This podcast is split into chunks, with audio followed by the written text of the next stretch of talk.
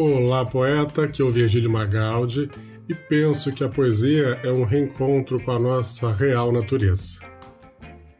Estou muito feliz hoje por apresentar a 76ª Poesia para Viagem, a poesia para você levar no seu dia, com o poeta Cruz e Souza em Livre.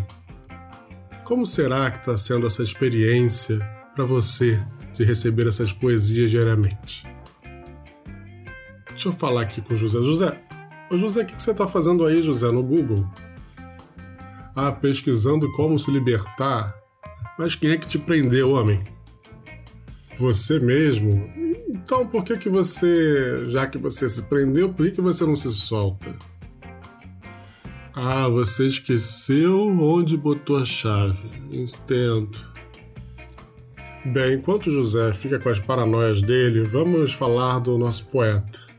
João da Cruz e Souza nasceu em 24 de novembro de 1861, em Desterro, atual Florianópolis, em Santa Catarina. Cruz e Souza é tido como a maior expressão poética do simbolismo brasileiro, movimento literário cujas primeiras manifestações datam da década de 80 do século XIX.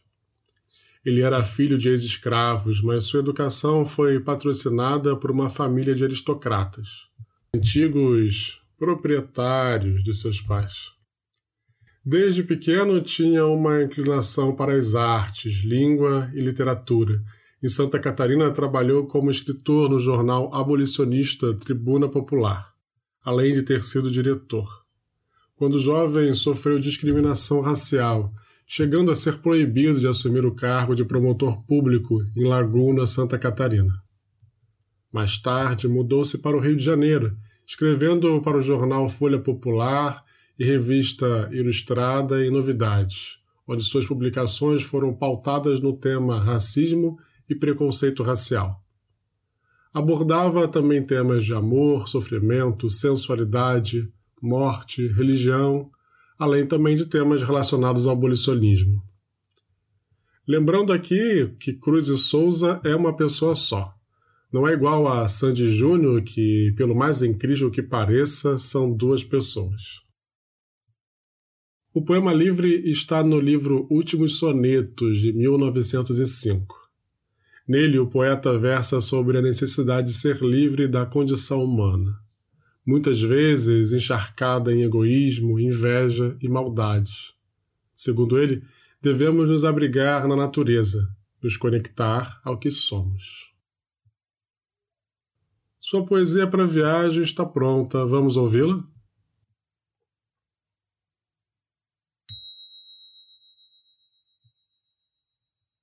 Livre, de Cruz e Souza. Livre ser livre da matéria escrava, arrancar os grilhões que nos flagelam, e livre penetrar nos dons que selam a alma e lhe emprestam toda a etérea lava. Livre da humana, da terrestre bava, dos corações daninhos que regelam, quando os nossos sentidos se rebelam contra a infância bifronte que deprava. Livre, bem livre para andar mais puro, mais junto à natureza e mais seguro do seu amor, de todas as justiças. Livre para sentir a natureza, para gozar na universal grandeza, fecundas e angélicas preguiças.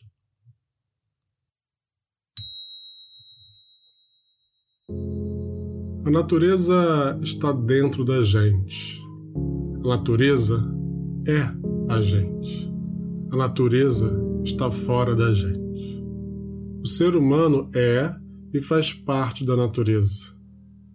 A natureza fora do corpo, átomos, células, bactérias, também é a natureza dentro do corpo, átomos, células, bactérias.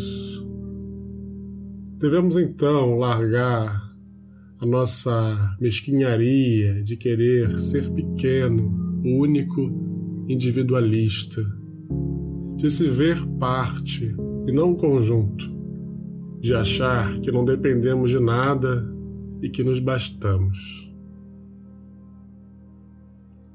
Que sejamos livres das nossas tendências egóticas e que possamos nos encontrar em algo maior que nós e que ao mesmo tempo é o que chamamos de nós. Obrigado pela sua companhia. Se gostou, compartilha. Nos encontramos amanhã com a poeta Cora Coralina. Grande abraço e tenha um excelente dia.